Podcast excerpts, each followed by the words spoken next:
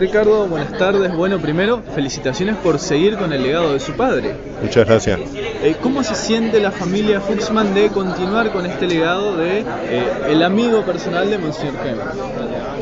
Bueno, no deja de ser una especie de herencia que nos dejó, que nosotros la cumplimos y la cumplimentamos con, con gran emoción y fieles al legado, digamos, que nos dejó, que nos dejó papá, un hombre que siempre dio una mano franca, asistencia, ayuda al prójimo.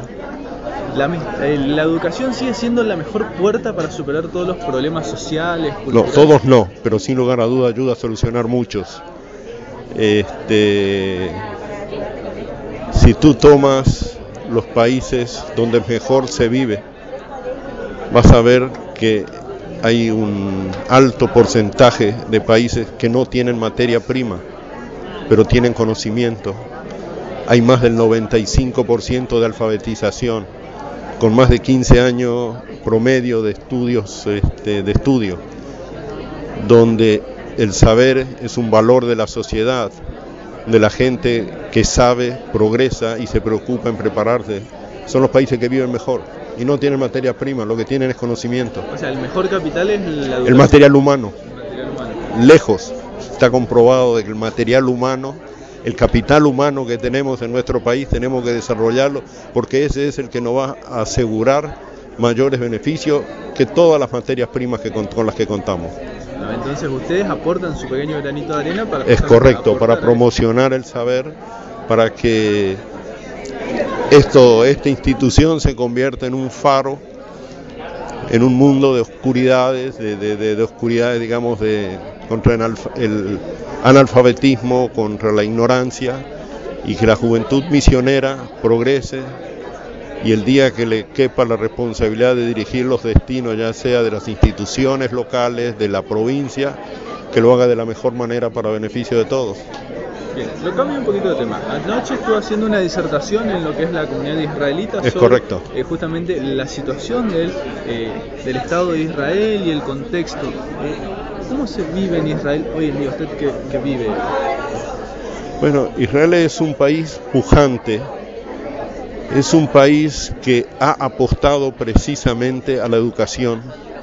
Tiene ocho universidades, cuatro de las cuales están en los primeros 150 lugares en el mundo.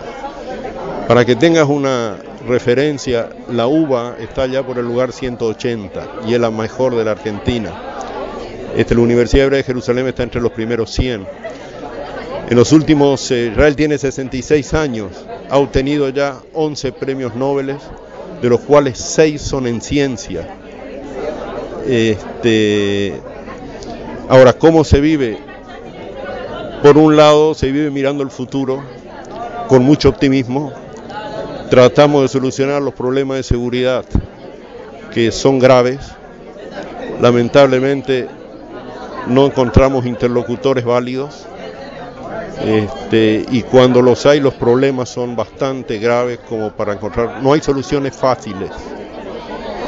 Todavía la desconfianza de ambas partes es muy grande y esperamos de que prime la inteligencia y, y que las, las soluciones se encuentren en las mesas de conversaciones y no en el campo de batalla. ¿Qué debería aportarse justamente para romper con este, este temor que se tienen o estas ideologías enfrentadas? Mira, el problema se hace, se agrava muchísimo cuando meten a Dios en la escena, en la escena política y en la escena bélica cuando lo que impulsa a la gente a cometer actos de violencia está inspirado por una ideología religiosa fundamentalista, bueno, no hay, no puedes, no puedes decirle su Dios no tiene razón, o sea, no hay gente que te lo va a comprender eso.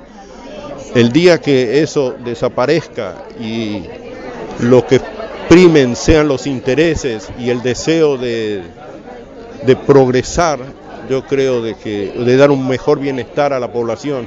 Yo creo que ese día se van a solucionar con más facilidad los problemas. No te prometo que se van a solucionar todos los problemas, pero muchos de ellos con más facilidad. ¿Se puede pensar en un Estado de Israel donde eh, justamente no sea teocéntrico que... Israel no es teocéntrico.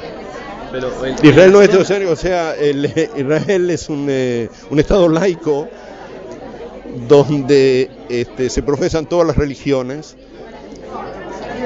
un, sistema parlamentario donde están representados desde los comunistas, este, partidos árabes, este, partidos sionistas, partidos no sionistas, o sea, el espectro de ideas es muy amplio. Me cuesta aceptar la definición de Israel como teocracia. Pero se puede pensar en un parlamento eh, ampliado así con palestinos. Con... Hay, hay, pero hay. Ampliado para que. Ahora, no, no, con palestinos, no. Te, te digo qué es lo que pasa. Si la solución sería un Estado binacional, no va a quedar otra alternativa porque en una democracia pues todos tienen que estar representados y el que obtiene más votos es el que gana bancas en el Parlamento. Si los palestinos van a obtener, y son un millón y dos, casi dos millones y medio, si ellos van a obtener suficientes votos, entonces desde ya van a estar representados, pero entonces es un Estado binacional que se mantiene parlamentario. ¿ok? La solución que se está ofreciendo es precisamente dos estados para los dos pueblos, cada uno maneja su propio. Ahí se va a exigir una partición. O sea, la población palestina va a tener su propio Estado y los israelíes van a tener su propio Estado. Entonces, no van a haber israelí del lado palestino, no hay palestinos del lado israelí. Pero hay población árabe israelí, o sea, este, que tienen sus partidos políticos y están representados en el, en el gobierno. No en el gobierno, están representados en el Parlamento. Eh, o sea, se podría dar esto de eh, quizás una posibilidad si todas las partes pueden sentarse a dialogar de crear un Estado binacional. Bueno, yo creo que ese es el primer paso. Yo creo que el primer paso, o sea, yo ya he vivido bastante esto de cerca desde ya hace más de 50 años. Y estoy un poco desilusionado con todos los procesos que se han tratado de llevar a cabo porque ninguno ha sido fructífero.